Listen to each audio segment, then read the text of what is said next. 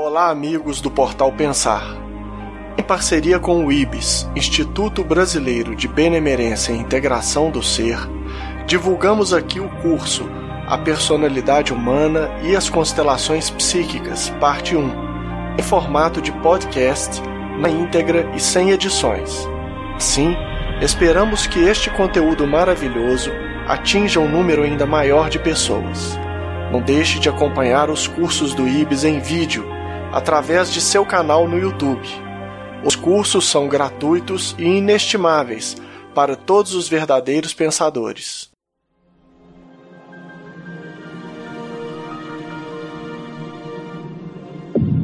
IBIS Instituto Brasileiro de Benemerência e Integração do Ser. www.ibis.org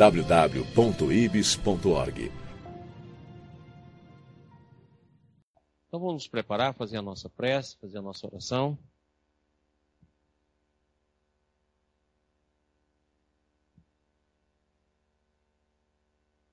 Vamos lá? Vamos pedir a bênção de Deus para a nossa aula, para o momento que nós estamos juntos, para que os nossos corações estejam interligados no campo do amor, do bem e da bondade. Graças te damos, Senhor, que assim seja. Pessoal, o que nós estamos procurando estudar, é bom a gente repetir sempre, nós estamos procurando estudar qual é a estrutura psíquica do nosso ser. E nós estamos vendo que ela é muito mais ampla do que a gente poderia estar pensando. Muitas vezes a gente pensa que só tem um consciente, só a nossa mente, a nossa mente é, é igual ao nosso cérebro. Então tem gente que pensa assim. Tem outros que pensam que nós temos o nosso consciente e o nosso inconsciente. E esse inconsciente é só aquilo que já foi consciente, como pensou Freud no início. Tem outros que colocam aí o inconsciente coletivo, a história toda nossa de evolução e toda a história humana. E nós estamos vendo que dentro da estrutura do conhecimento que nós estamos trabalhando, ela é muito mais ampla. O inconsciente tem dentro dele não só a nossa história atual, como a nossa história futura. Ou seja, todas as nossas potencialidades e todo o nosso desenvolvimento dentro de nós existe um ser puro do qual nós estamos voltando para ele. Né? Então o inconsciente é muito mais amplo. E... É, pai. Oi. Desculpa, é, se posiciona melhor na câmera, que o senhor está indo muito pro canto e a gente não, não consegue te enxergar direito. Parado. Não, eu... aqui, isso. Dessa posição que você tá, tá bom. Tá bom. Aí eu não vou poder dar o slide. Então, a, acontece que, à medida que nós vamos evoluindo, esses conteúdos vão abrindo dentro da nossa alma. Então nós vimos dentro da visão de Ubaldi que existe um sistema e um antissistema. O antissistema é formado de todos os universos possíveis. Materiais, fluídico, matéria mais densa, matéria menos densa. E o sistema é o mundo primordial, o mundo real, o mundo do espírito. E vimos também que esse espírito é um, certo? Estruturado dentro de uma visão ampla de individualidade, totalidade unidade de Deus. E vimos também a maneira que nós começamos a entender Deus. Se nós vamos entender Deus como é, é, é, substância, ele é vida. Então, consequentemente, a vida em nós é a manifestação de Deus. Então, isso que nós chamamos de vida e que não tem definição, nada mais é do que a manifestação de Deus em nós. Por isso que ela é eterna. Por isso que ela não acaba. Você pode suicidar, você pode morrer, que ela continua ela sempre se reveste de uma nova dimensão, mas a vida sempre está presente, porque a vida é a manifestação de Deus em nós. Muito bem. E nós vimos também que dentro dessa visão nós temos duas grandes estruturas. A estrutura matriz da nossa alma. Nós temos uma estrutura sistêmica, que continuamos fazendo parte dela, porque nela nós estamos contidos, e uma estrutura antissistêmica. A estrutura antissistêmica ela é vibracional certo? Em velocidades que vai desde a velocidade da luz até velocidades bem acima da luz. E a, a, a estrutura sistêmica, ela é não local, não vibracional, ela é intrínseca, ela é íntima. Então, as nossas estruturas psíquicas, elas estão divididas em dois grandes campos. Tudo isso ocorre no nosso inconsciente. E eu aqui adotamos a visão do Ken Wilber, quando ele fala que o, o Ken Wilber e o, Amit Goswami, é quando ele fala que o inconsciente não é que não tenha consciência, nós não temos é percepção. Então tudo isso está ocorrendo dentro do nosso inconsciente, mas devido à velocidade da nossa mente e o aspecto do condicionamento da nossa mente, a gente não tem percepção desses conteúdos. Quando a gente tem, a gente começa a romper o véu que muitas vezes nos separam dessas dimensões e dessas realidades. Ok? E é daí a razão pela qual aqueles que estão na nossa frente, os grandes santos, os grandes poetas, os grandes, os grandes cientistas, eles vão rompendo esse véu. Certo? Enquanto que nós ainda estamos na retaguarda, acostumados ou nos acostumando a permanecer como somos através do nosso condicionamento. À medida que nós vamos evoluindo, esse véu, como está no livro dos Espíritos, vai se levantando. E, consequentemente, nós passamos a ter uma percepção mais ampla. Então, dentro disso, nós temos duas grandes estruturas. A estrutura antissistêmica e a estrutura sistêmica. Que vai corresponder, quando nós estamos encarnados, também a outra estrutura. A estrutura do mundo físico e a estrutura do mundo espiritual. É a mesma lei. É aquilo que o Balde fala. O universo é feito de, de um módulo de uma mesma lei, que vai se repetindo em oitavas superiores. Ou seja, a, a, a lei é a mesma. Ela só vai se repetindo. É aquilo que eu já falei aqui. A lei de amor, no nível físico, ela é a gravidade. Certo? Inclusive eu recebi uma pergunta que muito interessante que nós vamos utilizar aqui no nosso curso, falando sobre a lei do amor, como a, a lei da gravidade ela é frágil em relação ao nosso mundo. Sim, é a lei, é a lei, é a lei da gravidade é a lei mais frágil, a força mais frágil em relação à força nuclear forte, a força nuclear fraca e o eletromagnetismo. Mas ela tem uma, uma, um grande alcance. Então essa força da gravidade que nos atrai o tempo todo, formado pela matéria, é a mesma força de gravidade que está dentro de nós na forma do amor. Por isso que a gente atrai um ao outro. Mas como esse amor ainda não é uma potência, ele ainda é um afeto, ele ainda é um amor ainda chamuscado por um monte de amor a nós mesmos, daí a razão pela qual o nosso amor ainda é frágil, a nossa atração ainda é pequena e o nosso amor ainda renova muito pouco a nós mesmos e aos outros. Porque o único amor que é muito bom em nós é o amor a nós mesmos. Esse é muito forte, de uma gravidade altíssima. Né? Por isso que Jesus, olha que incrível, para poder nos ensinar a amar o próximo, ele falou assim, amai o próximo como a vós mesmo, que é o único amor que a gente entende. Jesus poderia simplesmente ter dito, amai o próximo. Mas nós ia perguntar, amar como? Como você mesmo, egoísta. Que é o único amor que a gente conhece. Então na hora que fala amar o próximo como a nós mesmos, nós falamos assim, ah! Tá claro? Por quê? Porque é o único amor real que nós conhecemos único amor que a gente coloca. Não esqueçamos que o egoísmo também é amor. Só que é um amor invertido. É um amor apenas a nós mesmos. Ok? Então nós vimos essa natureza e começamos a estudar que nós, dentro desse processo, aparecemos e desaparecemos. Ou seja, o universo não é fixo. Nada no universo é permanente. O universo está constantemente sendo reconstruído. E isso que é válido para as partículas atômicas, e a ciência está começando a discutir isso hoje, também é válido para as consciências. Então todo o nosso processo se faz e refaz a cada momento, dentro de um processo fora do tempo e do espaço. Ou seja, logicamente que é simultâneo, não é dentro do nosso tempo separado em velocidades altas. Mas tudo no universo desaparece e aparece. E isso a gente pode compreender então aquele ensino de Jesus. Meu pai trabalha e eu trabalho até hoje. Ou seja, não é um Deus que criou um universo fixo, como se fosse algo criado e permanentemente fixo, estabeleceu determinadas leis e desapareceu de nós. Não. É um universo em construção a cada momento. Ou seja, como se fosse aqui usei a teoria do vagalume. É como se nós aparecêssemos e desaparecêssemos a todo tempo. E a cada momento que nós aparecemos e desaparecemos, atingindo uma nova dinâmica. E essa dinâmica repercute no campo material, como a dinâmica física material, e repercute no campo da consciência como uma nova dinâmica consciencial. E essa mudança de dinâmica que faz o processo de evolução acontecer. Não tem como a gente ficar fixo.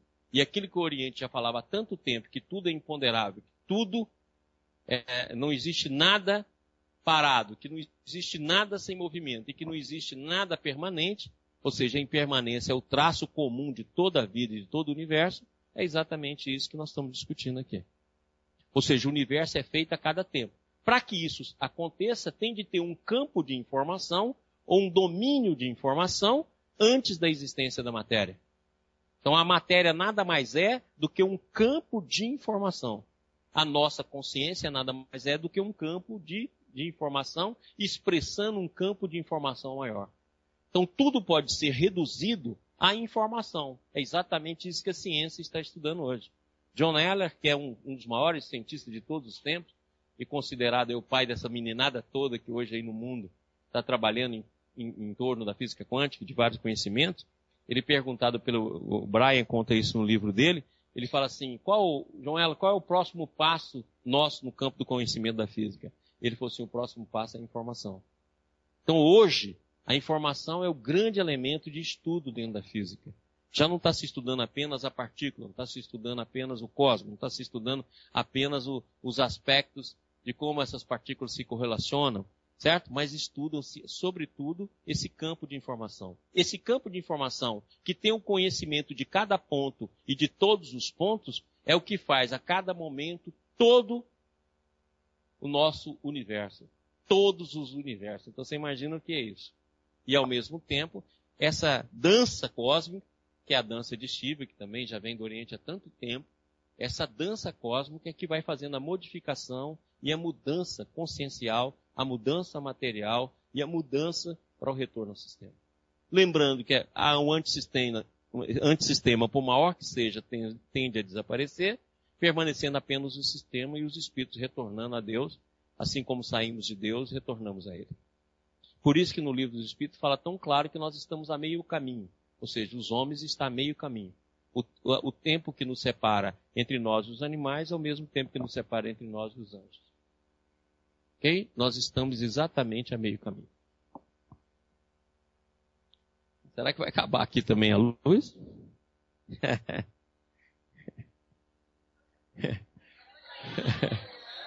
que é Goiânia, né? É uma cidade moderna.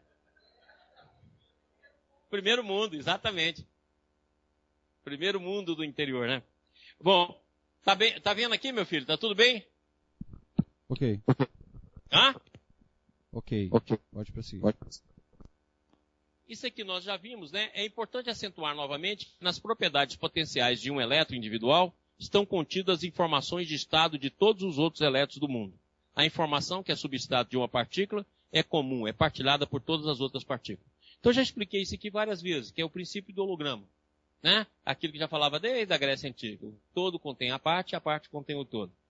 Então, cada ponto do universo contém todos os pontos. Da mesma forma, então, nós podemos dizer que cada consciência do universo contém todas as outras consciências. Por isso que está lá na, na Bíblia, né? O homem foi feito à imagem e semelhança. Semelhança quer dizer o quê? Feito da mesma substância, mas não iguais. Cada um é semelhante, mas cada um tem uma individualidade eterna que faz a característica única. Aquilo que eu já falei tantas vezes aqui, nós somos filhos unigênitos, ou seja, o único da nossa espécie. Mas somos semelhante a todos os filhos. Ok? E a imagem. Porque a imagem significa o quê? Todos os seres estão contidos em todos os seres. Então, à medida que nós vamos tomando consciência disso, nós vamos descobrindo que não tem como rejeitar o outro. Não tem como deixar o outro, porque o outro faz parte de você o outro é rejeitado e é deixado, certo? É conteúdo interior seu. E no ponto que ele estiver, ele vai agir sobre você. Por isso Jesus foi tão claro. Ô oh, raça perversa e incrédula, até quando me farei sofrer?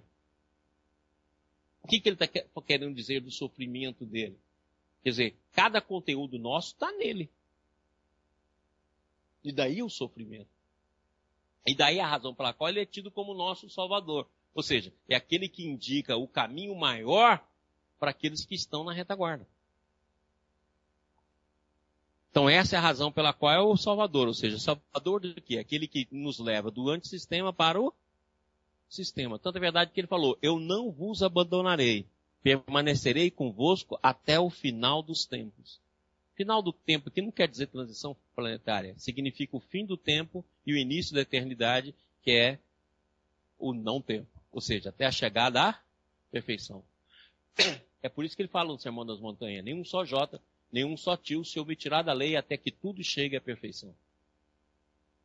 Exatamente o caminho que nós vamos seguir. Ok? Próximo slide, por favor. Queria muito que vocês prestassem atenção nisso aqui. Logicamente que eu coloquei aqui como vibracional, que a gente tem mais facilidade em entender. As duas hipóteses fundamentais apresentadas, tempo quântico e descontinuidade física das partículas, harmonizam-se em uma só hipótese. Todas as partículas do universo manifestam-se fisicamente de uma maneira periódica e sincrona. Admitida a hipótese da desaparição e reaparição física das partículas, sempre que há uma mudança no nível de energia, o que acontece com enorme frequência, basta supor que essas pulsações de existência material se dão simultaneamente para todas as partículas e fotos do universo. Ou seja, a partícula desaparece no seu campo físico e aparece no seu campo informacional desaparece no campo informacional e aparece no campo físico. Ou com velocidades altíssimas, acima, bem acima da velocidade da luz, ou através do processo que ele chamou de descontinuidade física, ou seja, o processo quântico, que é a, o processo intrínseco, o processo chamado também de não local, ou chamado também de emaranhado quântico. É claro? Ou seja, eu apareço e desapareço. Logicamente que eu estou fazendo isso aqui no tempo, mas coloca como se estivesse fazendo assim. Segura aqui para mim, amigão. Meu microfone. Certo? Olha, olha aqui na minha mão, nas duas mãos. Tá vendo aí, Estevam? Eu estou muito fora.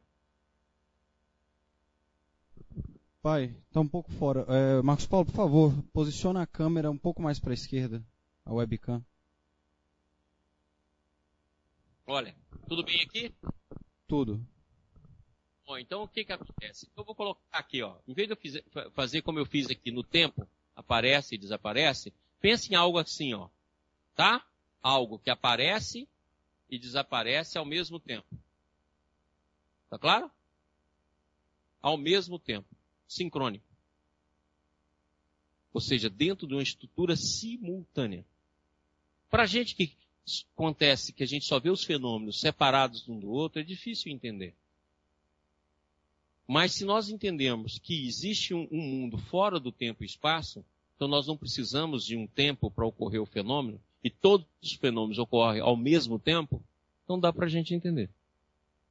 A dualidade só existe no nosso mundo. A dualidade de tempo, de espaço, porque depende da velocidade do nosso campo mental. Quanto maior a velocidade, menor a percepção do tempo e a menor a percepção do espaço. Vou dar um exemplo para vocês e nós vamos estudar isso aqui bem, para que isso fique bem claro. Quem já teve experiências psíquicas, você pode ter experiências psíquicas que para você demorou um tempo enorme, e na hora que você sai do trânsito e olha no relógio, não demorou um minuto. Parece haver dois tipos de tempo. Esse tempo que a gente chama de real, ou, ou esse tempo que a gente chama de comum, que é esse tempo do dia a dia, e parece que existe um tempo interior que ele é de uma velocidade imensa. Você muitas vezes fala, eu tive um cochilo e vi isso, isso, isso, isso, isso, isso, isso. Meu Deus, eu pensei que tinha passado assim um tempo imenso. Na hora que eu voltei, tinha passado 30 segundos, 40 segundos. Por quê? Porque existe um tempo interior, e nós vamos estudar isso aqui. Né? Existe um tempo interior que ele é, ele é muito mais amplo e muito mais rápido do que o tempo que a gente chama de realidade, que a gente chama do nosso tempo do dia a dia. E isso também acontece nos nossos sonhos. Você faz viagens no sonho, você faz encontros no sonho, você tem visões imensas no, no, no, sonho que parece que durou horas e horas e horas e horas, que quando você volta, muitas vezes durou um tempinho de um cochilo. E, no entanto, você tem uma história imensa para contar. Olha a diferença desses dois mundos. Esse mundo interior, e nós vamos estudar ele muito aqui, que eu quero estudar isso muito com vocês. Ele começa lá na imaginação da infância. E a gente, com medo das fantasias que a imaginação traz na infância, a gente poda. E a nossa mente se transforma apenas nesse mundo racional nosso. Aqueles que conseguem desenvolver essa imaginação mesmo após o período infantil, são os que escrevem, são os que fazem poesia, são os gênios.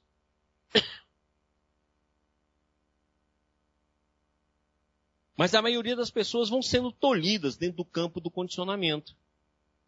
e a imaginação se perde. E a imaginação é a porta que abre para o mundo interior. E, consequentemente, para a criatividade, para o amor, para a poesia. Olha só que interessante. De todo mundo que está aqui, qual a última vez que escreveu uma poesia? Levante a mão. Hoje? Levante a mão quem recentemente escreveu uma poesia. Pessoal que está na TV Ibis, quem é que fez uma poesia recentemente? Quem que escreveu um conto, escreveu um artigo? Que não seja técnico.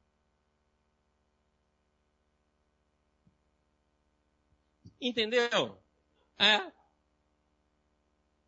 Entendeu que a vida vai nos afastando desses conteúdos, nós nos afastamos da música.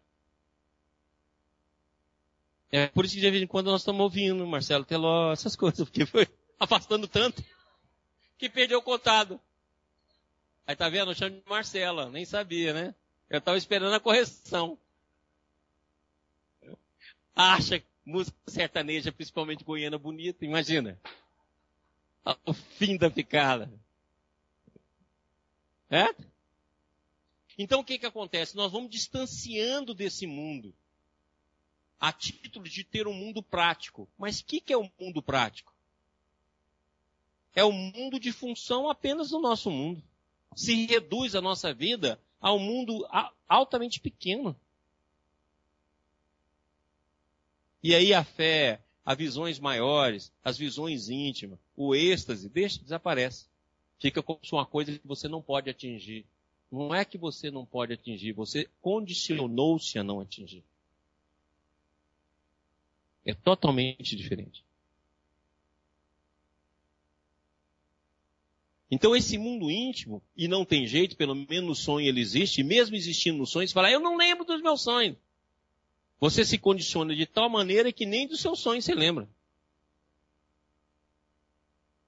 A pessoa fala assim, ah, doutor Maurício, eu não sonho. Não, não é que você não sonha. Você que não se coloca em condições de ouvir os seus sonhos. A mente vai ficando muito fechada, muito fechada, muito fechada, muito fechada. E aí ocorre o que ocorre com todos nós. Não sei se vocês já observaram. Com todos nós. Que, que é o seguinte. A vida se transforma numa rotina.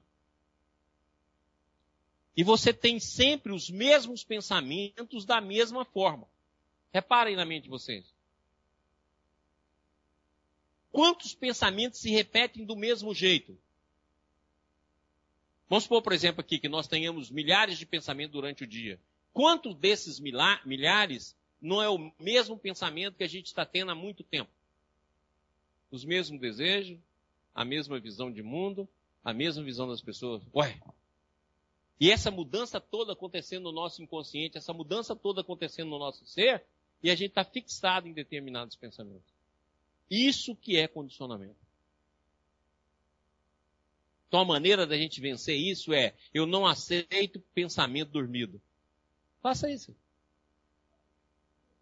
Ou seja, na minha cabeça não vai ter mais pensamento dormido. Ou é novo, ou não vai ciclar. Outra maneira, toda maneira que você repetir um pensamento, pensa nele de forma diferente. Então vamos supor, por exemplo, aqui, que eu chego aqui no Andrezinho e falo, ah, toda vez que eu olho pro Andrezinho, eu falo, pô, o Andrezinho é um cara chato, enjoado, não gosto dele, é metido. Vive de camisa amarela. Bom, então vamos supor que eu vivo criticando o, o, o Andrezinho na minha cabeça. Então hoje, eu vou ver o lado bom do André.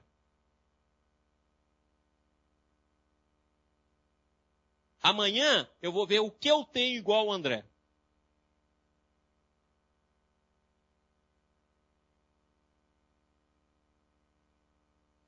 Tá claro? Aproveitar o novo, uma nova visão, uma nova forma de ver. Porque o novo está sempre presente em nós. Sempre. O que atrapalha é que determinado campo, que quando entra no campo mental, a nossa mente está bloqueada é semelhante a algum local, a uma pia que está com um cano entupido. Todo dia cai água nova. mas essa água nova se transforma em água velha, porque está entupido o cano. E toda vez que você chega, você olha para dentro e fala, meu Deus do céu, essa pia sempre está desse jeito, suja, imunda, fedendo e tal. Por quê? Porque está obstruída aí, não consegue resolver. Mas não está recebendo água nova, é só abrir a torneira. Essas são as obstruções psíquicas. Por isso que eu dei o nome nesse curso aqui de constelação psíquica. Onde a constelação familiar está inclusa. Na hora que você constela o seu psiquismo em determinados conteúdos, você fica nele.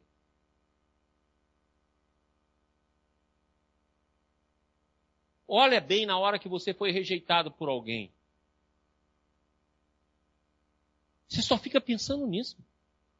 E pensa a mesma coisa o tempo todo. Olha quando você está com ciúme de alguém. Seu marido te traiu e você tem certeza. E é bom ter mesmo, que foi traiu. Mas você fica repetindo aquilo o tempo todo na consciência.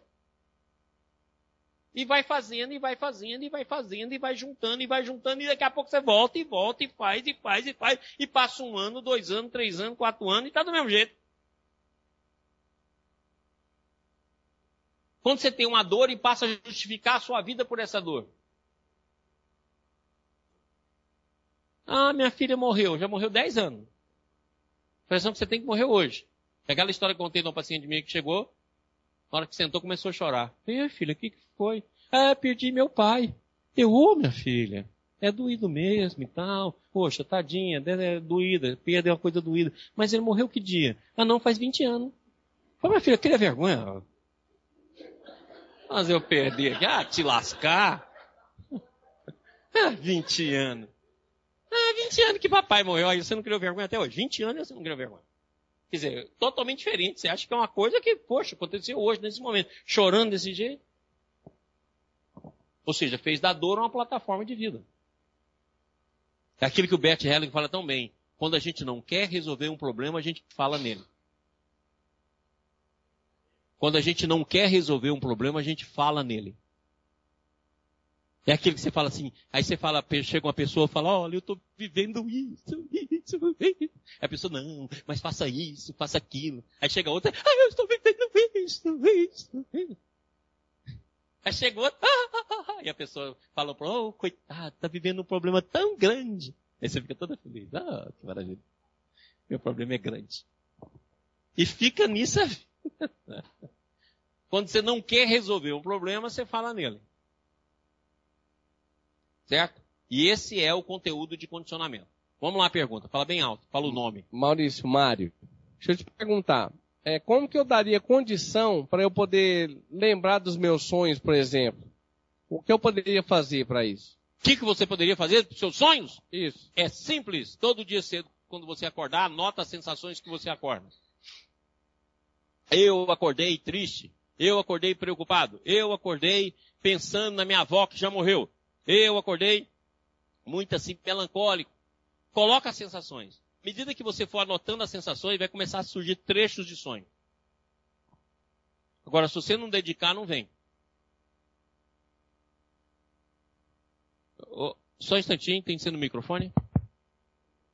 Fala bem alto para o pessoal ouvir. Eu também aceito uma água. Traz aqui para mim, por favor. Raquel.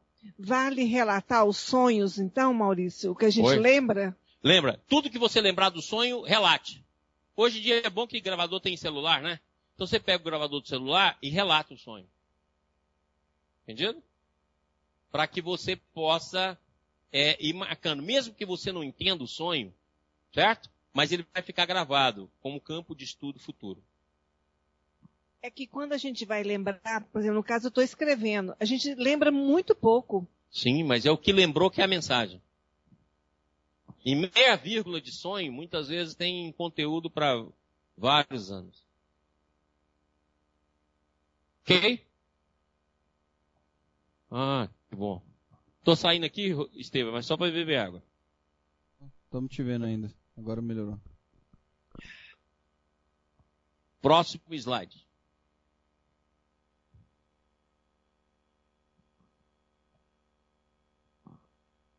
Vamos lá? Todo mundo, vamos lá? regressando ao paradigma do tempo periódico, a pulsação de existência física de um universo com um período constante permitiria que as existências de outros universos se intercalassem entre si. Cada universo, como já foi explicado, teria seus períodos de materialidade nos momentos em que todos os outros estivessem regredidos ao estado de reprogramação informacional. Isso aí, gente.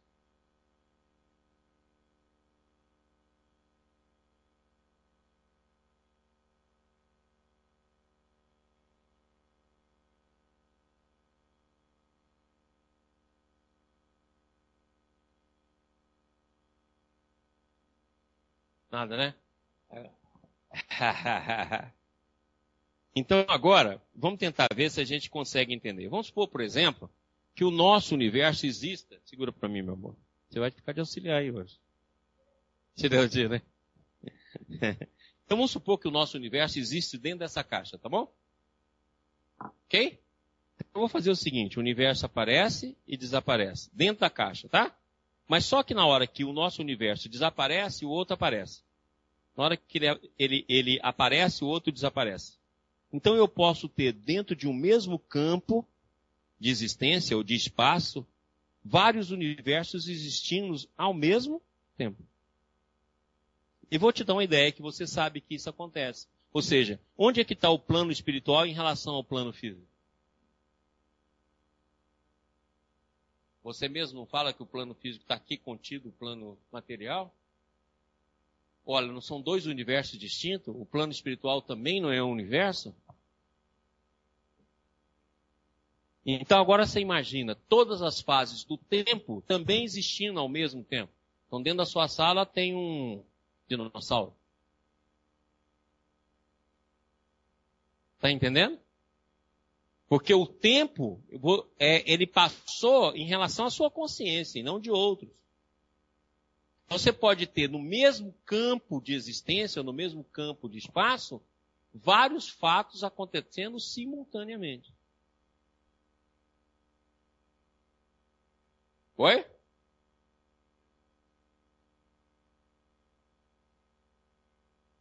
Isso que eu quero que você entenda, não é regressão. Quem disse que aquele tempo passou? Então, deixa eu dar um exemplo melhor aqui. Tá claro? Vamos supor que eu pego um carro e dirijo esse carro a 200 km por hora. E passo por várias, vários locais numa velocidade muito mais ampla. E vamos supor que a minha velocidade agora, um de outro carro, seja de 10 km por hora. Aquilo que eu vi rapidamente, não pode outra consciência estar tá vendo muito lentamente? Agora vamos dizer que todos esses seres estão existindo ao mesmo tempo. Apenas que o que nos separa é a velocidade vibratória. Então, uns podem estar vivendo lá a época do dinossauro, em outra dimensão, em outro universo, enquanto nós já estamos aqui. Mas tudo isso está acontecendo ao mesmo tempo. Está claro? Agora vamos imaginar o seguinte: então, quando eu tenho regressão, eu não estou voltando no tempo. Eu estou vivendo o tempo passado que é presente ao tempo todo.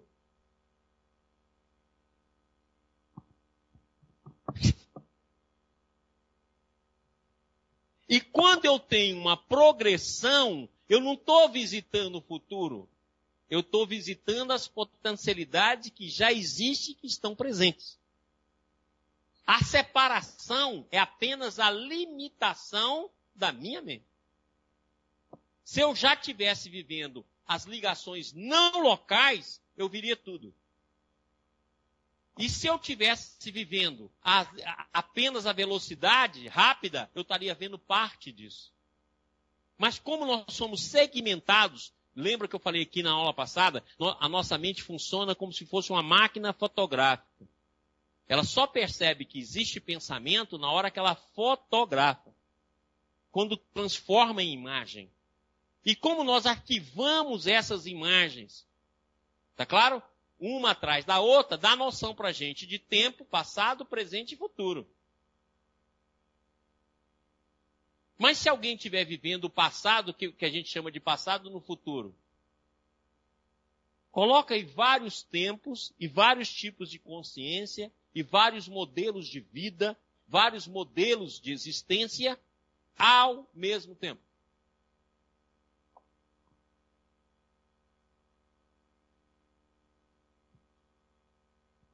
Consegue entender isso? Não, não, não pode falar sem o microfone. Não. Igual Fala o nome gente- e faz a pergunta. É, Lúcia, Sim, Lúcia. quando, a quando se fotografa o Big Ben, nós Isso. estamos aqui agora vendo, vendo o nascimento, vendo o, o nascimento, o Big Bang, quer dizer, as estrelas que estão, já não existem mais, nós estamos Isso.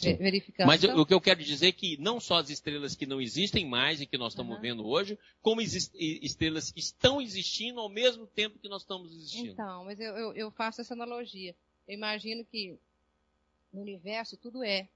Então, aquela sequência, uma película, onde a gente vê o passado, o presente e o futuro, mas que na nossa consciência a gente é, faz essa, essa, essa análise estanque de cada tempo. Mas tudo é. Então, Tudo. né, então eu Tudo. queria É saber- aquilo que eu já desenhei aqui várias vezes. Coloca aqui para mim, por favor.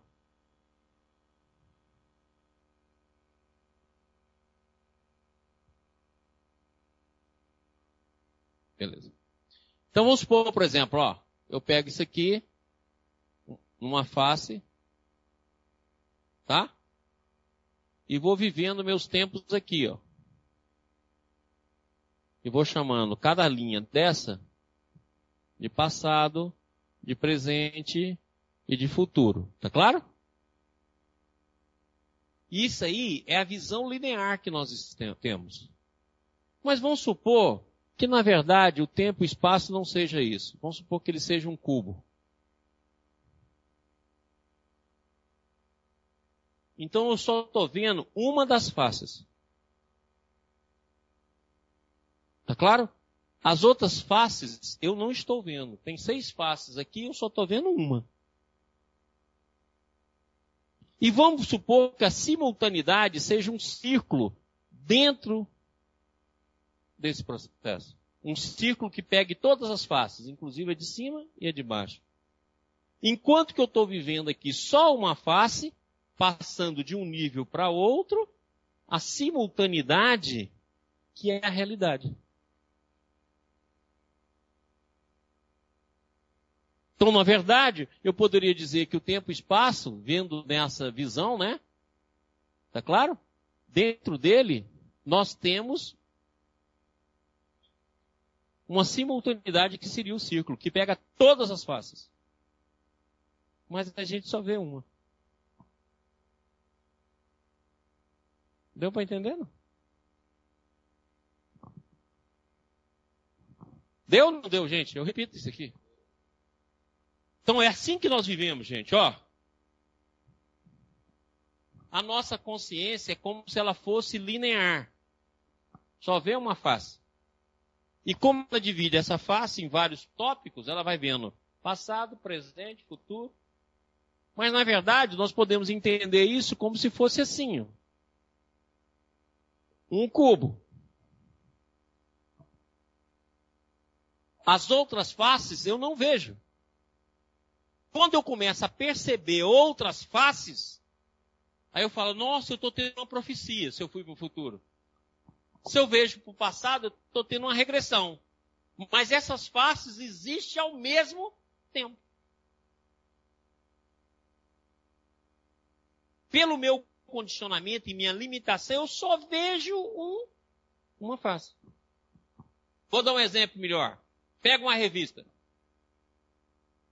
Tudo que você vai ver dentro da revista já está dentro da revista, mas você vai vendo folha por folha.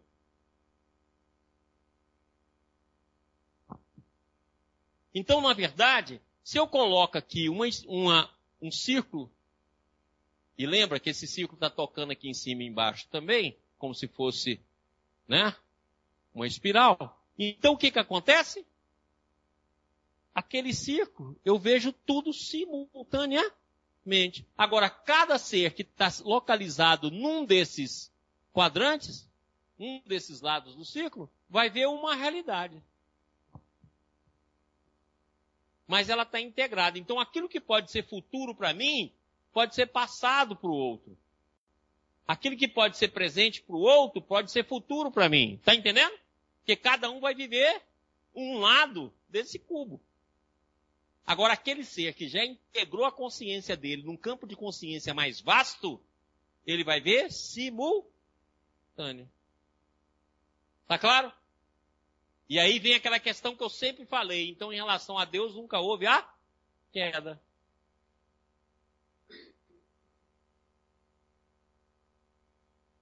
Porque, como não tem presente, passado e futuro, o movimento que o filho fez se anulou em si mesmo. Ou seja, então a perfeição do sistema sempre foi presente. Maurício. Ok? Já vou chegar aí. Tem que chegar com o microfone, minha filhinha. Ah, mas tem que pegar o microfone, tem que pedir o microfone primeiro. Well, Oi. esse, é esse mesmo raciocínio que faz a gente, por exemplo, não perceber, por exemplo, a existência de vida em outros mundos. Lógico, mesmo que não faz você perceber o mundo espiritual aqui agora. Os espíritos que estão aqui, o mundo espiritual que está aqui, você está vendo? Não. Por quê? Porque você está condicionado que só esse mundo aqui que existe. Mas dentro desse raciocínio, eu posso dizer, por exemplo, dentro desse mesmo sistema solar que a gente vive, existem outros mundos, Lógico. outros mundos, outros planetas que não, Não são percebidos. Não são percebidos. Por isso que Emmanuel fala em mundos fluídicos. Se a gente mal está conseguindo perceber os mundos físicos, imagina o fluido. E o universo fluido que existe, que é muito maior que o universo físico. Mas talvez não só fluídico, mas é, é, dimensões diferentes. Lógico, quando eu estou falando fluídico, eu estou falando É. universo dimensionais. Tá certo. Agora, só que isso coexiste. Tá claro? Vou dar outro exemplo. Pega o seu computador.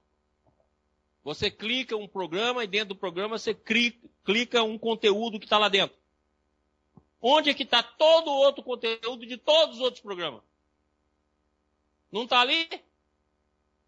Então, Na mesma hora que você está clicando aquele conteúdo, vamos supor que você está com pessoas em rede.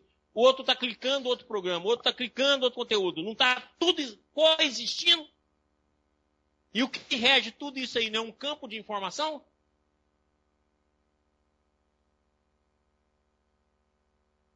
Tá claro, gente? Isso é apenas um exemplo, para a gente poder entender. Não toma o exemplo como conteúdo fixo. Fosse assim, não, porque aí teria de abordar um monte de outras coisas. Mas eu quero assim, só para entender que nós podemos estar vivendo num momento e estar coexistindo com outros seres ao redor de nós.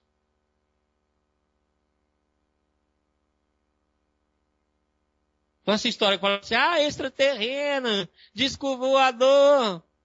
Gente, o mundo, o universo é um só, coexistindo ao mesmo tempo em todos os fatores. Então você é que não percebe.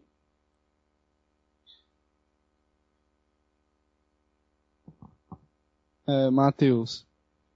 É, no caso, a pessoa que tem noção de todos esses tempos, de todos esses, assim, ele fica, ficaria mais ou menos no centro desse cubo ou ele planificaria o cubo? Não importa, não, não- não localiza. Porque uma pessoa que já tem essa ação, ele não está preso no espaço. Consequentemente, não está no tempo. Ok? Como exemplo, sim, tá? Como exemplo, a gente pegando estaticamente, ele teria, estaria nesse centro. Né? Seria o centro do raio, né? Seria o centro do raio da circunferência. Pode entender, né? Mas na verdade, É, Marley, eu, eu achava que essa falta de percepção, percepção também se dava ao fato da gente ter só cinco sentidos. Exatamente. Não é que a gente tem cinco sentidos, não, senhora. Eu falo que a gente tem sete sentidos. Os cinco sentidos físicos, mais a mente, mais a mediunidade. Então eu falo que nós temos sete sentidos. Os cinco sentidos físicos, mais a mente, que é um sentido que você percebe as coisas pela mente, e mais a mediunidade, que é a ampliação dessa mente. Tá claro? E é exatamente a mediunidade, quando ela evolui do campo apenas da vibração mental para o campo intuitivo para os campos superiores, é que faz a transição entre um nível de consciência e outro. Então, quanto maior fizer essa transição, maior vai ser a percepção do mundo onde você está e dos mundos que você também existe. Vamos lá? Gabriela Goiânia, isso que você acabou de falar talvez responda o que eu queria perguntar. Eu ia perguntar assim, qual que é o caminho, então, para que nós possamos crescer e conseguir aumentar essa percepção? Seria essa mediunidade que você acabou de falar? Olha, nós temos três caminhos, tá bom? Em termos individuais, o nosso caminho é cumprir a função que Deus nos deu no mundo. Tá? Então você pega as funções que Deus te deu e cumpra. Se deu função de filho, vai cuidar de sua mãe, vai amar sua mãe, vai amar seus irmãos, vai cuidar da sua família. Tá claro? Te deu função de um profissional numa determinada área. Tá claro? Vai cumprir a sua função da melhor forma possível. Então essa, a cumprimento da função é uma das coisas mais importantes na vida. Segundo, em relação ao coletivo, seja generoso. A generosidade é que nos leva à caridade. Nós estamos longe da caridade, mas nós devemos ser generosos a qualquer hora. Em relação a Deus, é o estudo íntimo. É aquilo que nós aprendemos aqui com Cira Rombeno. Certo? É o autoconhecimento. É a busca da nossa essência. Então, se você fizer isso, não tem como. O mundo vai se abrindo. Aquilo que os esotéricos chamam de portais. Os portais conscienciais não é nada mais, nada menos do que o cumprimento da jornada que nos compete e a ascensão que nós vamos tendo. Então, através desses três campos, que é a evolução individual, coletiva e a evolução em Deus, é que vai se dando o movimento. E para cada uma delas, por isso que está tão claro na doutrina espírita, fora da caridade não há salvação.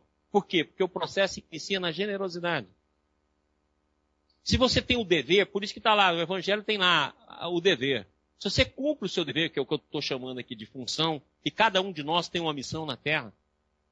Eu não preciso ter uma missão gloriosa para que eu não tenha missão. Cada um de nós tem a missão. Você tem a missão filho, tem a missão mãe, tem a missão família, você tem a missão profissional. Cada um de nós tem uma missão. E essa missão muitas vezes está em vários campos. Cumpre a sua função. Se você colocou-se no sentido de ajudar os outros dentro de uma instituição, seja ela qual for, cumpre a sua função. Cumprimento da função é uma das coisas mais importantes da vida. Então, é verdade que Jesus fala, né? Na hora que o jovem chega para ele, fala, ah, mestre, mas esses mandamentos eu já cumpro. Falou, já cumpre? Oh, que beleza! Então vai lá, vende tudo que você tem, dá aos pobres e siga-me. Aí ele falou, ei, senhor, vai ser meio difícil. Tá claro? Ou seja, na verdade, na hora que nós nos colocamos à disposição, a própria vida vai te chamando para mundos cada vez mais vastos, mundo cada vez mais amplo. Então, necessariamente, não tem que ter mediunidade, né? Não, não é, isso que o senhor falou aí foi só. Mediunidade nada mais é do que ampliação dos nossos próprios recursos. Obrigada. A pessoa fala assim, eu tenho medo de mediunidade. Fala, ô ignorante, você tem medo de quem então? De você? Mediunidade nada mais é do que o desenvolvimento das potencialidades já pré-existentes. Você não tem como, você vai passar por isso. Aí você fala assim, não, mas eu não tenho essa mediunidade. Larga de besteira, nós temos todas. Você que não desenvolve, está lá no livro dos médios, escrito pelo próprio Kardec, a mediunidade depende do exercício e se desenvolve pelo exercício. Então, se você quer ser vidente, desenvolva a mediunidade de vidência. É o exercício, é a busca.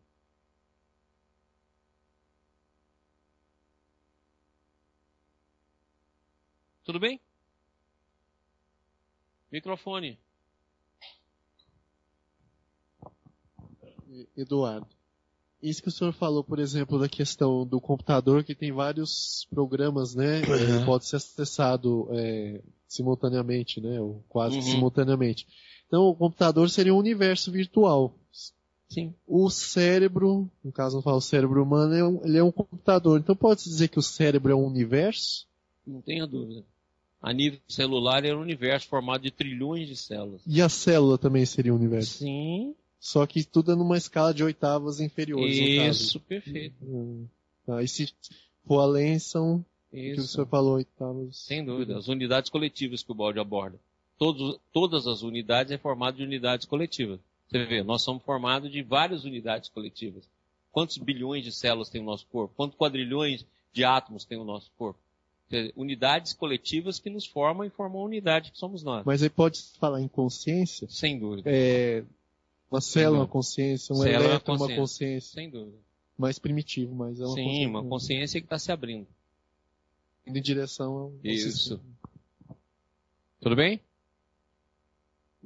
Eu, eu ainda não entendi Sim. é, o que, que você está falando exatamente quando você fala em oitavas. Quem é música aqui? Já? Ó, vou pegar uma coisa só para você comparar, assim, para facilitar, né? Você já viu o bolero de Ravel? Pega o bolero de Ra- Ravel. Ele vai aumentando, não vai? Coloca aquilo como as, as oitavas, em, logicamente, nós estamos falando em, em, em termos musicais, em notas, né? Entre notas. Vamos pegar a seguinte, eu tenho sete notas musicais, né? Mas eu não posso modificar e não tenho tons entre, semitons entre essas notas. Então pega aqui, tipo um bolero de Ravel, só pra gente entender o movimento. Se você vê o bolero de Ravel, ele é uma espiral. Ele vai entrando, o mesmo instrumento, vai se repetindo e vai ampliando.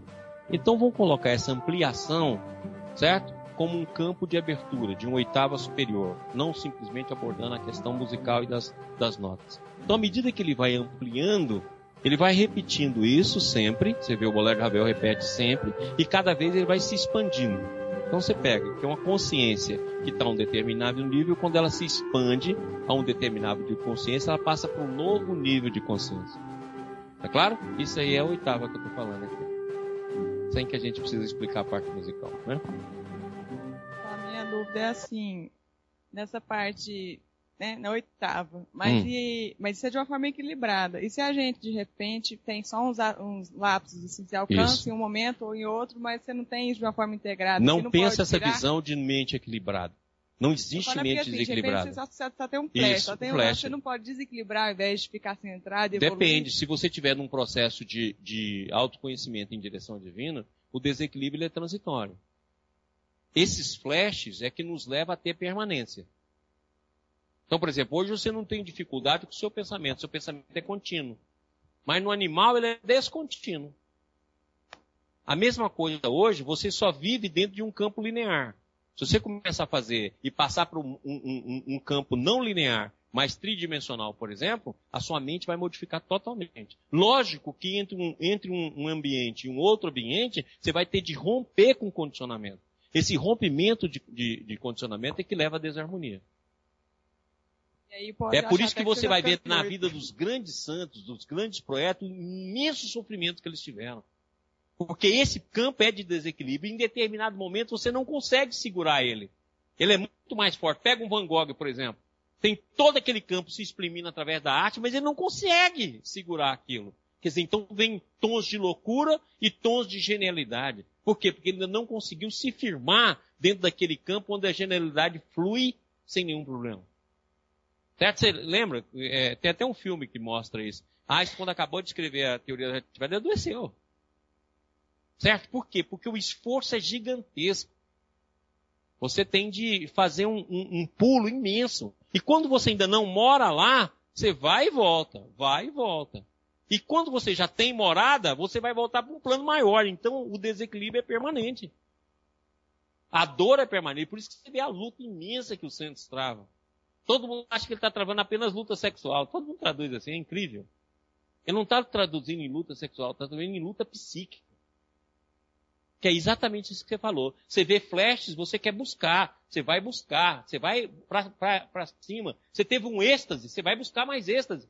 Tá claro? E aí você forma esse grande processo, que o Balde chama de oscilação da personalidade. Ter um capítulo que só trata sobre isso. Que é exatamente a personalidade oscilando entre mundos variados. Daí é o nosso condicionamento que faz o medo vir, né? Medo. Porque você assusta e acha Assusta que tá porque vai ficando sair do, daquilo que você confia. Você pode olhar que o novo nos inquieta. A gente quer as coisas paradinha. Nos inquieta o novo. E você começa a questionar. Porque o novo muda o seu conhecimento. E você começa a questionar. Então é muito melhor negar o novo, criticar o novo, jogar pedra no novo, do que mudar.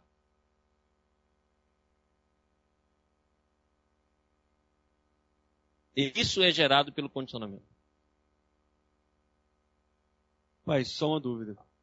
De todos esses processos que você está descrevendo, uma coisa é inerente que é o fator moral. Por que, que todo o desenvolvimento disso está atrelado ao fator moral da personalidade? Porque se a generosidade, se a bondade é atributo da convivência coletiva, certo? O processo tem de se desenvolver dentro desse campo de bondade. Você pode até cometer atos insanos, mas corrijam. Porque a bondade e o bem é a força motriz de tudo isso. Então, por isso que liga ao, lado moral. Agora, não pode ser um lado moral de, decretado. Eu sou bom porque eu quero ser bom e serei bom. É isso, faz o bonzinho mental. Bonzinho mental é lixo. Não, e você fica aí fingindo. Oh, meu irmãozinho, que bom te ver. Jesus te abençoe. Mentira. Parece aqueles carinha que dá, dá corda e sai pelo mundo. Oh, Jesus, oh, meu irmão. Ah, se você é meu irmão, então me empresta seu salário esse mês. Oh, que isso? Somos irmão, mas não temos tanta intimidade. Já que você é meu irmão, me, me ajuda aqui nesse mês que eu estou meio apertado. Opa, não vamos ter essa intimidade. Então acontece o seguinte, na verdade, a gente vive esse processo. Agora, se nós deixamos, olha, não, eu sou mal, eu não amo, eu sou egoísta. Agora, deixar o amor mexer conosco, dentro dessa maldade, dentro desse reconhecimento do que nós somos, a bondade se expressa em determinado momento. Aí você pode até fazer o que a gente geralmente faz, visitar os pobres, levar algum alimento, ir embora para casa dormir, deixar eles no frio e na chuva. Mas pelo menos eu dei uma sopinha para ele, ué, ué. Já foi bom. Também quem mandou ser pobre. Então a gente pode fazer isso. Né? Ir com um carro bem bacana assim, parar lá nos barracões e falar assim, meus, meus meninos, não mexe no meu carro não, tá bom? Vigia pra titia. Fazendo assistência. É um barato. Vigia pra titia, mas não mexe, tá? E não bota a mãozinha suja aí não, tá?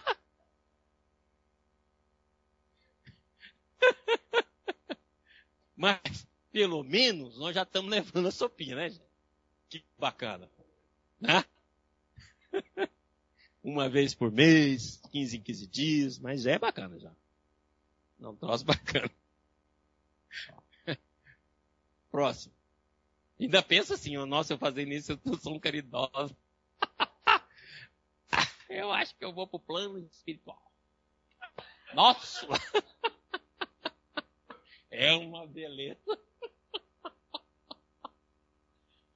Mas, meu Deus, fazer o que, né?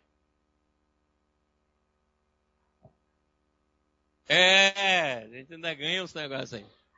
Pessoal, esse desenho aqui é muito bacana, né? Felizmente eu escrevi no livro, que eu tenho mania de escrever no livro aí.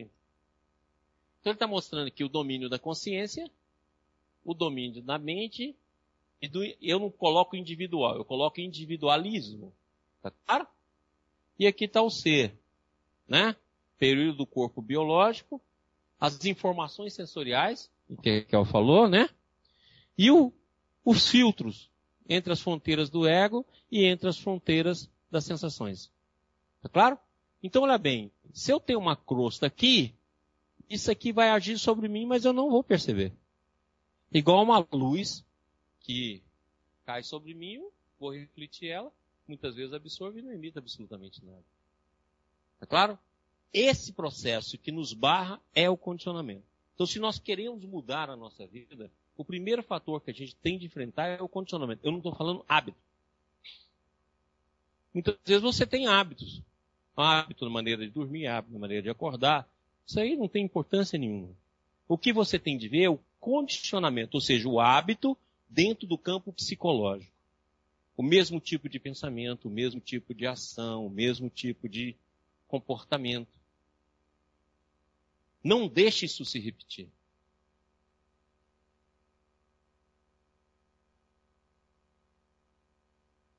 Ok? Próximo. Hã? Não adianta muito não. Não. O exercício para controlar a mente é bom para nos acalmar um pouco. Não é que ele não, ele não é útil. Eu não gosto de falar assim, não, as pessoas muitas vezes interpretam como não útil. Mas o exercício verdadeiro é o exercício do mundo interior. É o exercício onde as imagens, os conteúdos interiores começam a aparecer. E a gente começa a perceber. Eu vou falar um pouco sobre isso aqui para a gente compreender. Maurício Darlô. Oi, Darlô. Maurício, é, você falou de hábito. Muito bem. Balde, por exemplo, falou, citando Budas, uma frase até interessante. Semeia pensamento, colhe é, é, ação. Uhum. Semeia ação, colhe é, hábito. Semeia hábito, colhe caráter. Isso. Semeia caráter, colhe, destino. Isso. E ele finaliza uma coisa interessante, que o destino é um desenvolvimento lógico que vai entrar no campo informacional. Isso. Eu queria que você me explicasse mais ou menos isso aí para me poder entender. Olha, esse, eu tenho um estudo sobre isso de Ubaldi, pegando exatamente esse trecho. Só que eu fui um pouquinho mais longe para juntar as coisas. Eu falo que você semeia vontade, tá claro? E você colhe pensamento. Semeia pensamento, colha palavra. Semeia palavra, colha é ato. Semeia ato, colha hábito. Semeie hábito, colha caráter. Semeie caráter, colha personalidade. Semeia personalidade, colha destino. Tá claro? Muito bem. Então o processo começa na vontade. Eu já falei aqui que vontade não quer dizer livre-arbítrio. Vontade muitas vezes quer dizer um livre-arbítrio lateral. Então, que também pode dizer como desejo. Ok? As camadas superiores, elas estão além da graça. Aí vai entrar amor, liberdade, livre-arbítrio. São outras camadas de semeadura antes de chegar nesse campo. Então, logicamente, que para mim semear o mesmo pensamento, eu vou colher sempre o mesmo destino. Reparem, gente, quantas vezes uma mesma coisa se repete na nossa vida. Repara. Você fala assim, não é possível na minha vida viver acontecendo isso. E você esquece que está acontecendo porque você está colhendo um produto psíquico que você está gestando durante o tempo. A coincidência de colher o mesmo fruto é porque está semeando o mesmo processo. Agora, quando existe uma mudança, vou dizer, por exemplo, vamos pegar Paulo de Tarso, que fica fácil da gente entender. Ele semeava rigidez, é, semeava determinação, sempre numa interpretação da raça. Então ele só podia colher violência, só podia colher briga, só podia colher imposição, só podia colher ditadura, só podia colher subjugar as pessoas, que foi onde ele viveu. Na hora que de um momento para outro ele consegue enxergar que tudo aquilo ali não era válido, e que ele poderia semear outros campos depois de um, mais de 10 anos de meditação e aprimoramento, o que ele semeia permaneceu no mundo até hoje. Eu tive lá em Assis agora e, e vi lá a Porciúncula, onde, onde São Francisco atuou. A Porciúncula é isso aqui do nosso salão, ó, dessa coluna para cá e daqui para lá. Como é que um cara, num ambiente desse tamanho, fez uma revolução que perdura até hoje? E mais, ele que não quis dinheiro nenhum, sustenta Assis até hoje. Porque todo mundo que vai lá só vai por causa dele. E o turismo sustenta a cidade inteira. Então, um cara que viveu há 800 anos atrás, numa casinha que você não, acredita. É chamada de porciúncula, porque chama pequena porção a igreja de é, Santa Maria de Los Angeles é, um, é, uma coisa que você não acredita. Eu cheguei lá na colheita e falei, como, é, como faz uma revolução a partir disso? E uma revolução que atingiu o mundo todo, cada vez mais o mundo todo. E sustenta a cidade. Tudo lá vira em torno dele. E hoje é dia. Alguns historiadores colocam a morte no dia 3 e alguns outros colocam no dia 4. Então, alguns, a maioria coloca dia 4 de outubro, que coincidentemente é o dia do nascimento de Kardec. Então, presta atenção, o cara fez uma revolução desse nível. Ora, por que que ele fez isso? Pega a vida de São Francisco até os 22 anos, que a vida de São Francisco é dividida em dois ciclos de 22. Você pega ele até os 22 anos, ele é um ser que não deixaria nada para a cidade. Depois de 22 anos, ele é um ser que deixou para o mundo. Então imagina, o que, que esse ser viu, o que, que ele mudou, o que, que ele acreditou, o que era novo a cada dia nele.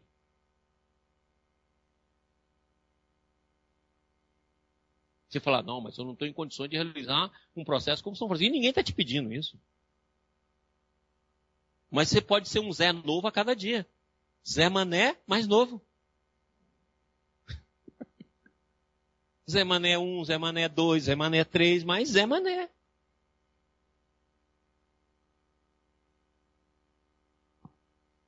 Tá claro? Pode ser que eu não seja um Francisco de Assis, mas sou Francisco de Goiânia. Não é não? Já é um avanço? É fácil do Cerrado. Ó, já avancei muito. O duro é que nem Francisco é, o cara é Maurício. Lascou. Mal. É igual no hospital, quando dou aquelas ordens mais danadas, o pessoal vai, mas doutor Maurício, vai deixar isso, meu filho? Você está pensando o quê? Meu nome é o quê? Maurício. Você quer que eu faça o quê?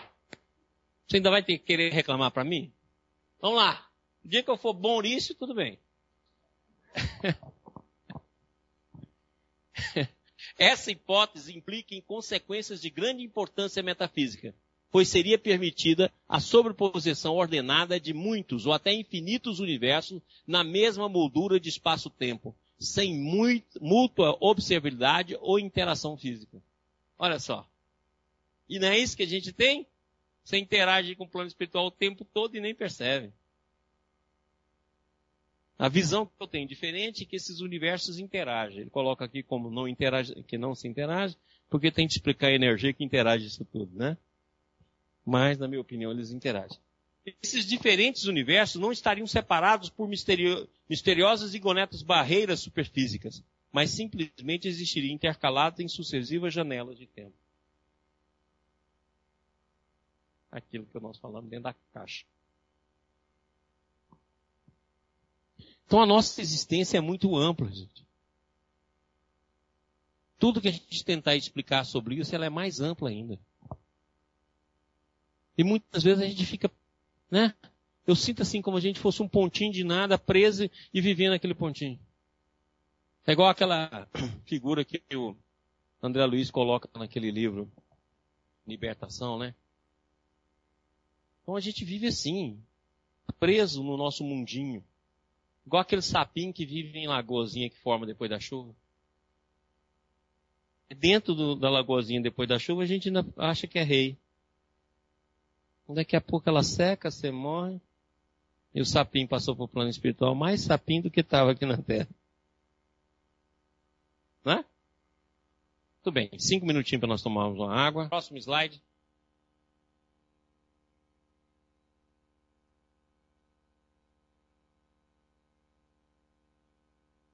Já sugeri antes que o intervalo entre dois períodos de manifestação física pode ser da ordem da grandeza de um crono de Planck, 5,4 vezes 10 a menos 44 segundos. Então, se o processo ocorrer dentro do tempo, ele sugere que esse tempo entre aparecer e desaparecer seria em torno de 5,4 vezes 10 a menos 44. Então você põe 5,4 sobre 10 e coloca 44 zeros. O resultado dessa conta seria o aparecer e o desaparecer em cada segundo. Ok? Se ele corre fora do espaço-tempo, ele é simultâneo. Então eu sou da opinião que ocorrem os dois processos. Porque são dois mundos distintos, o mundo sistêmico e antissistêmico. No, no sistêmico, fora do tempo e do espaço. No antissistêmico, dentro de um campo de desenvolvimento de tempo. Dependendo os níveis de consciência, mais materializado, menos materializado. Certo?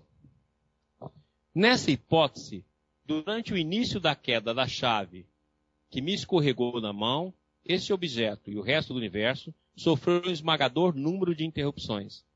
Em cada milionésimo de milionésimo de milionésimo de microsegundo, o número de colapsos físicos teria sido 500 milhões de milhões de milhões de milhões.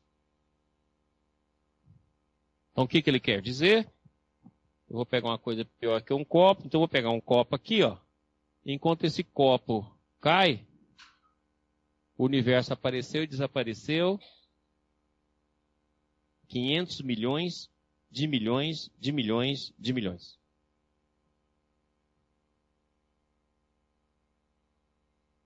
Você é um vagalume muito rápido. Isso. Agora imagina o que significa manter todo esse campo do universo todo em modificação constante. Entendeu o que é Deus? E o que seria, entre aspas, o pensamento divino? Vocês conhecem um salmo que fala assim: Tu és meu filho, hoje eu te gerei. Procure isso nos Salmos. Traz aqui semana que vem. Você vê que é hoje. Ou seja, você está sendo gerado a todo tempo. Você não é nada pronto. E a cada momento você ganha uma nova dinâmica psíquica. Entendeu? Porque não tem como nenhuma ovelha se perder, porque essa não é vontade do Pai. Porque o amor do Pai é tão grande que querendo ou não querendo, mesmo que você negue ele em absoluto, a presença dele se faz e movimenta o processo de crescimento para o amor. É aquilo que o Jorge fala tão bem, né? Não adianta. Deus cismou com você, não vai ter jeito. Né? Por quê? Porque é um processo que ocorre nessa mudança permanente. Então aqui é legal para a gente comparar em relação se fosse no tempo. Olha que tempo é esse e quantas vezes ocorreria num espaço tão curto.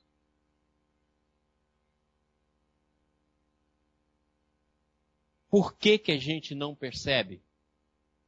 Porque a gente não tem percepção daquilo que ocorre na nossa consciência. É a mesma coisa que eu falei aqui, já falei da vez passada.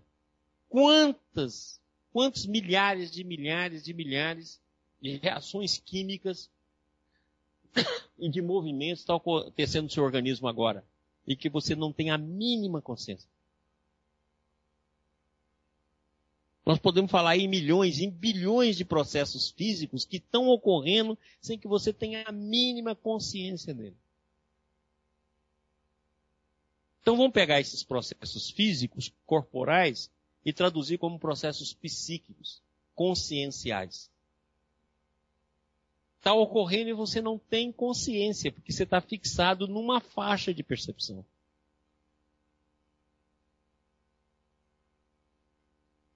Entendeu? E essa faixa de percepção, querendo ou não, por maior que seja o condicionamento, ela se movimenta.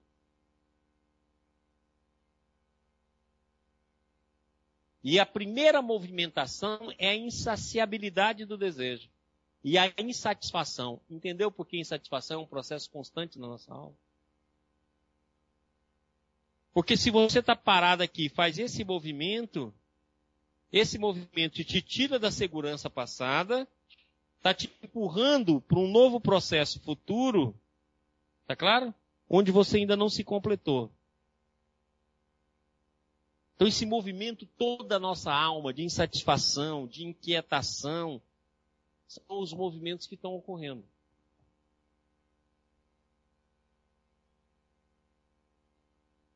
Por isso que o conhecimento, a generosidade o autoconhecimento é o caminho da paz.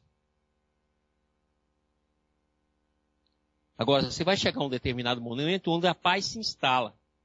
Aí nada derruba. É aquilo que Paulo de Tarso fala no final da vida dele. Já não sou eu que vive em mim, mas o Cristo que vive em mim. Entendeu agora os estigmas de São Francisco? Não é um processo fisiológico, não é apenas um processo que muitas vezes ninguém faz aí através do campo da materialização através de movimentos fluídicos. Não, é um processo interior. Na hora que a consciência dele, certo, conseguiu fazer com que a consciência do Cristo que existia nele se tornasse complementar, surgiu os estímulos. Ou seja, um processo de identificação e não um processo de materialização, como em alguns casos ocorreu. Maurício. Ok? É, André, quando Paulo fala essas palavras, ele está se referindo ao Cristo interior. Cristo interior. Ah, entendi. Sem dúvida. E o Cristo interior nada mais é do que a imagem real do Cristo real. Entendeu? Ele não disse, claro, Jesus não disse isso. Quando dois ou mais se reunirem, aí eu estarei? Ou ele está mentindo? Agora, quem é esses dois? Hã? Não. Os vários vocês. Como a gente é fragmentado, na hora que você conseguir reunir duas ou mais partes sua, você começa a ter percepção da presença do Cristo em nós. Nós somos um condomínio. Eu falo que além. É, o Hermínio C. Miranda tem um livro que chama Condomínio Espiritual. Eu vou além. Eu falo que a gente é um condomínio de fragmentos. Um condomínio de fragmentos de eu. E a cada momento um eu manda. É igual o Gudef fala. A nossa casa íntima é semelhante a vários empregados de uma mansão. O mordomo sai e cada hora um se torna mordomo. É o que nós somos.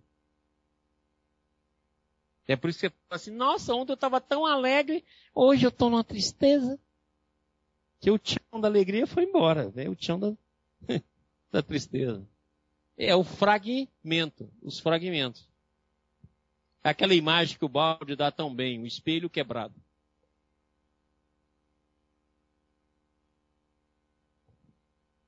Ainda tem o que é pior, né? Em cada fragmento desse a gente ainda põe uma máscara.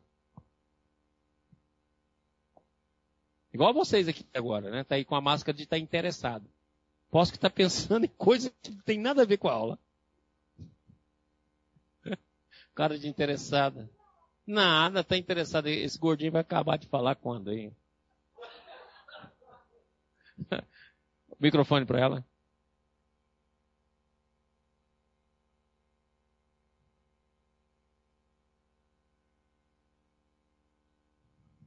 Até que ponto a gente tem que aceitar essa parte negativa que a gente tem, até que ponto que a gente tem que mudar? É o seguinte, aceitar a parte negativa é o primeiro caminho da mudança. Certo? Nunca negue a sua negatividade. Sua negatividade é caminho com você. E Jesus ensinou isso muito bem, quando ele fala assim, se alguém te obrigar a andar mil passos, ande com ele mais dois mil. Esse alguém é os nossos defeitos, as nossas fragmentações enganosas, são as nossas ilusões, são as partes das personalidades más que nós temos. Ok? Então o que, que você faz? Você pega os seus fragmentos, vai recolhendo e aceitando tal qual é. Certo? Sem mudança. Cru e nu. Você pode olhar que toda vez que eu falo isso, eu falo cru e nu. Você aceitar você como você é. A partir daí, o que eu posso fazer de novo com essa força? Porque a força destrutiva é uma força. Então você fala assim, poxa, eu tenho inveja, eu morro de inveja. Aí você pergunta agora, onde eu posso fazer essa inveja tornar-se útil? Ok? Aí se você achar o campo onde a sua inveja pode se expressar de forma útil, use. Mas você fala assim, Maurício, como é que uma inveja pode se expressar. Vou te dar um exemplo, mesmo que você não sinta. Vamos supor que você tem inveja da, da personalidade dela. Eu posso fazer ela se tornar útil falando bem dela. Você viu que pessoa bacana? Ela é tudo que eu queria ser. Certo? Então você vai se transformando esse conteúdo e aceitando a inveja dentro de você. Olha, na hora que você aceitar, você não é mais refém. Você está conduzindo o processo.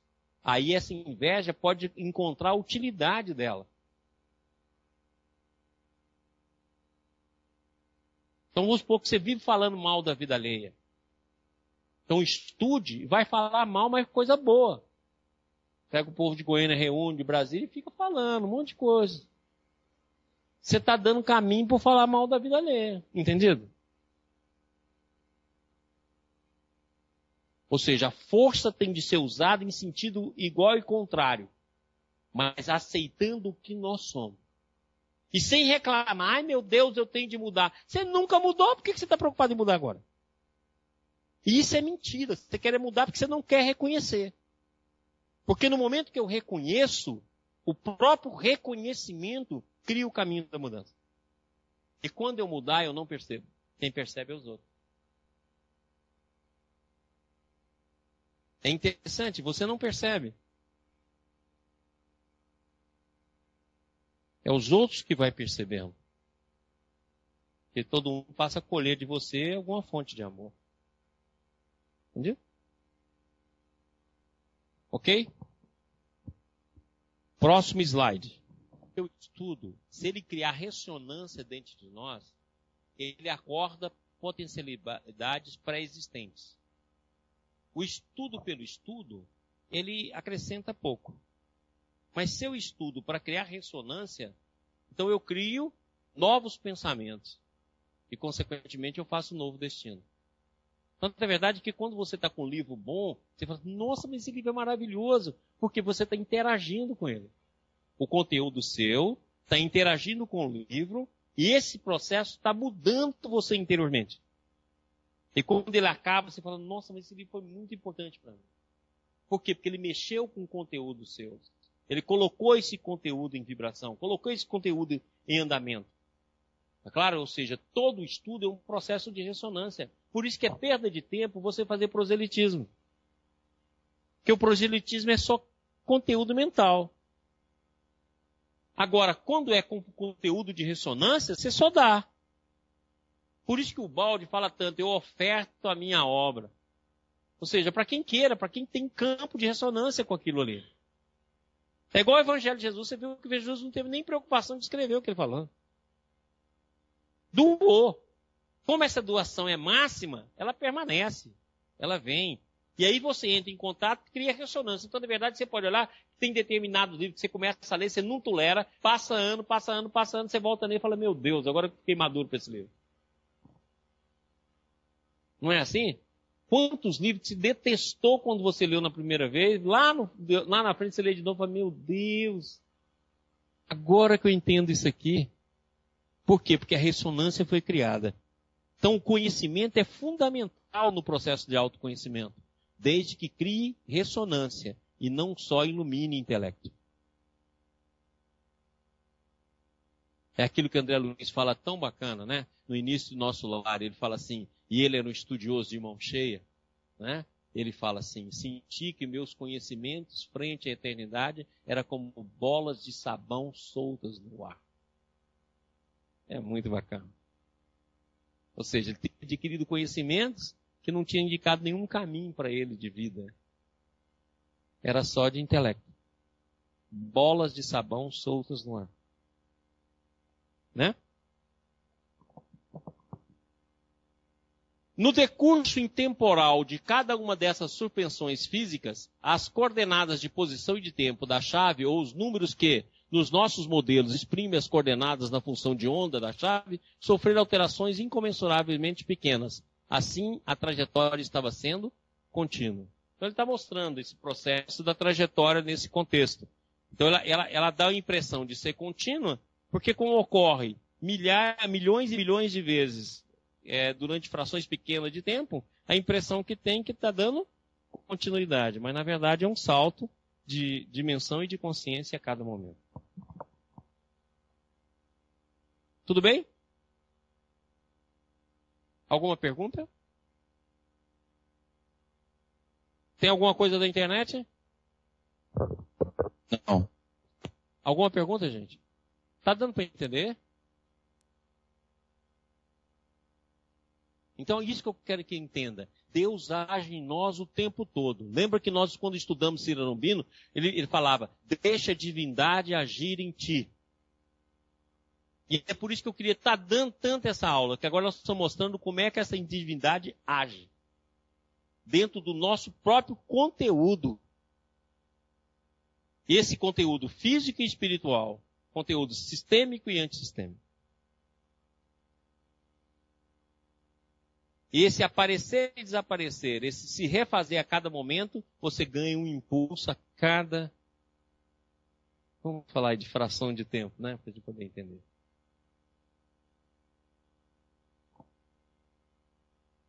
Ok? Próximo slide.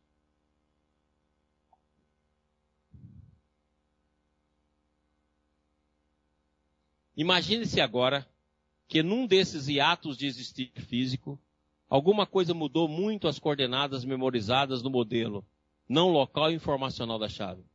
A, inter, a entidade interferente deverá ser da mesma natureza não local, igualmente informacional. A mente humana, individual, coletiva ou outros sistemas conscientes mais gerais detêm essa propriedade. Então você imagina o seguinte, que num processo de mudança dessa, você tem um flash, como você falou, esse flash pode mudar a vida de um ser. Entender agora Paulo no caminho de Damasco? A presença do Cristo estava em todo lugar a todo momento. Para todos. Naquele momento ele teve um flash. Tanto é verdade que os companheiros que estavam com ele, um deles chamava Demétrio, tá claro? Viram luzes mas não percebeu. O outro ouviu algumas vozes, mas Paulo viu a imagem completa.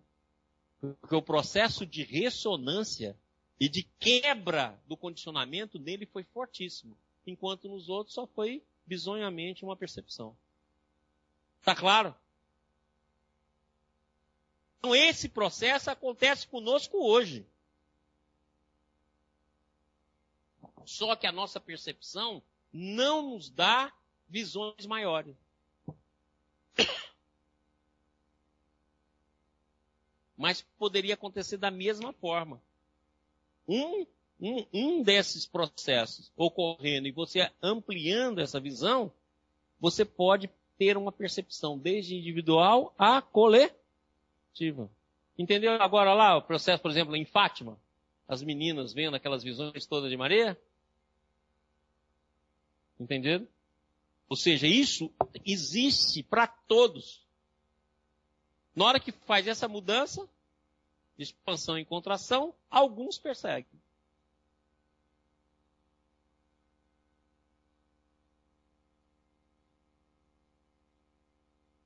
Entendeu?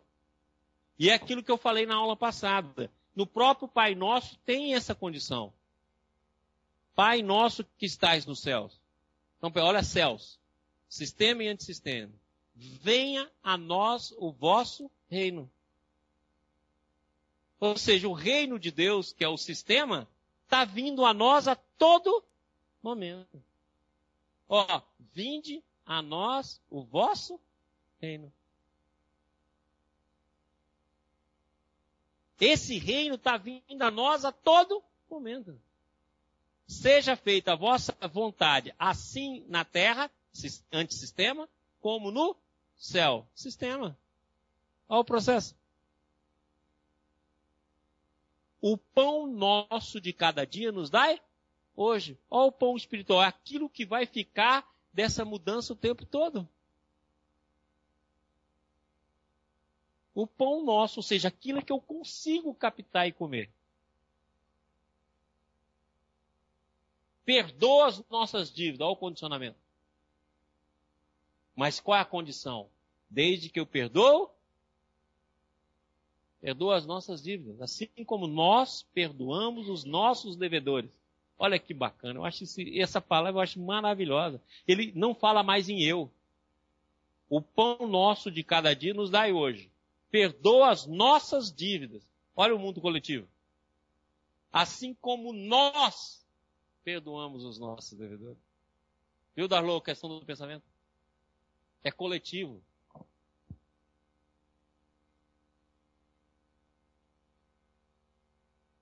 É o coletivo, como nós perdoamos. O pão nós, agora é o perdão. Então, vê, o perdão é uma das coisas fundamentais na nossa vida.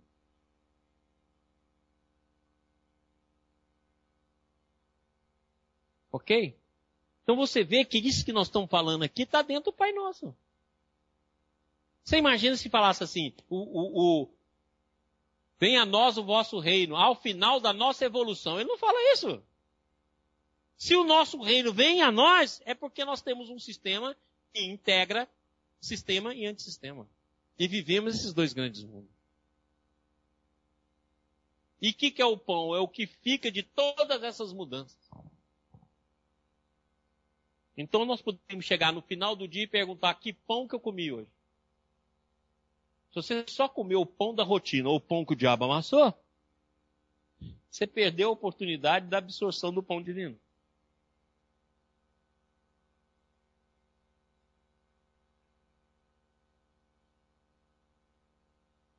Entendeu? É por isso que Jesus falou: Eu sou o pão que desceu do céu.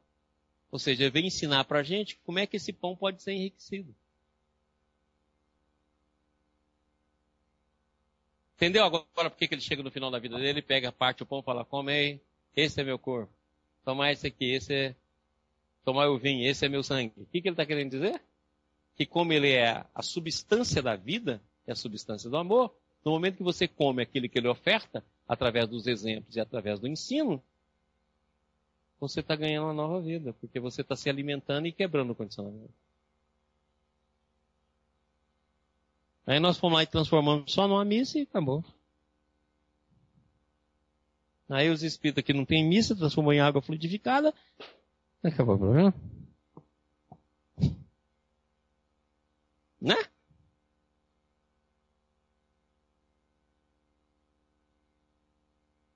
A gente toma, vai embora para casa e pronto. Muito bem. Mais alguma coisa?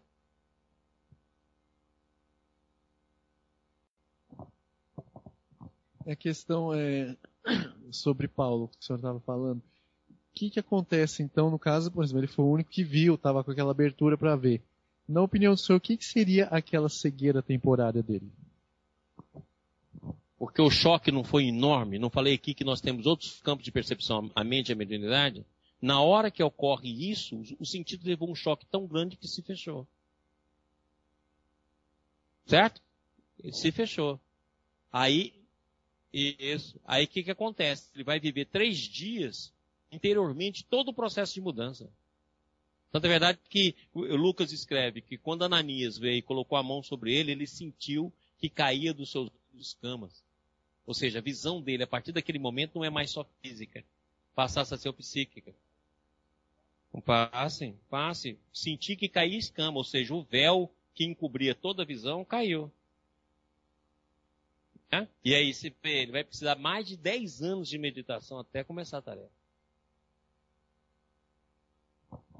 Outra questão é a seguinte, eh, o senhor falou assim, eu sou muito estudioso dessa questão, aparições, né, marianas. Então, tudo o que tem está disponível a todos, né? E onde que ficam, no caso, as desvelações privadas? Por exemplo, o Garabandal na Espanha, que foi uma aparição é, de caráter assim excêntrico, porque era informações particulares para pessoas. Onde, onde é que fica isso? Sempre é coletiva. Particular é a pessoa que transforma. Isso, sim, mas é coletiva. Lógico. É coletiva. O livro do Espírito é formado de, cento, de, de 1019 perguntas coletivas, feitas por Kardec. Para todo mundo, né? Sem dúvida.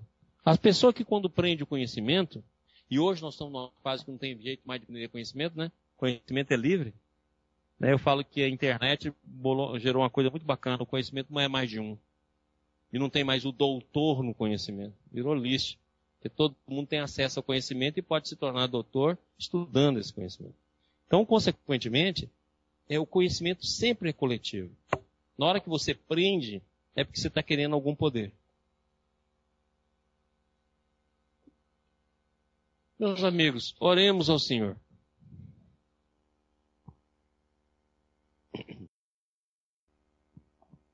semana que vem nós vamos começar a estudar o mundo interior. Então eu gostaria muito que vocês é, começassem a observar esse mundo interior, que semana que vem nós vamos estudá-lo para mostrar o mundo externo, que a gente chama de realidade, e o mundo interior, que é realmente esse mundo onde ocorrem todas essas mudanças.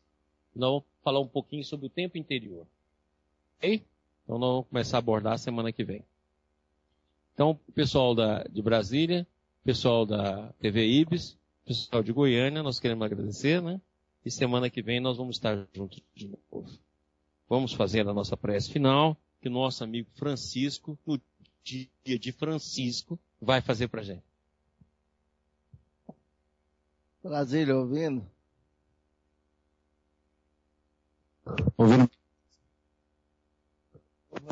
Instante, agradecer a Deus, nosso Pai, por esses ensinamentos e rogando a Ele que penetre em nossos corações, na nossa mente, na nossa consciência, para que possamos vivenciá-lo, esse ensinamento, e que eles não sejam guardados.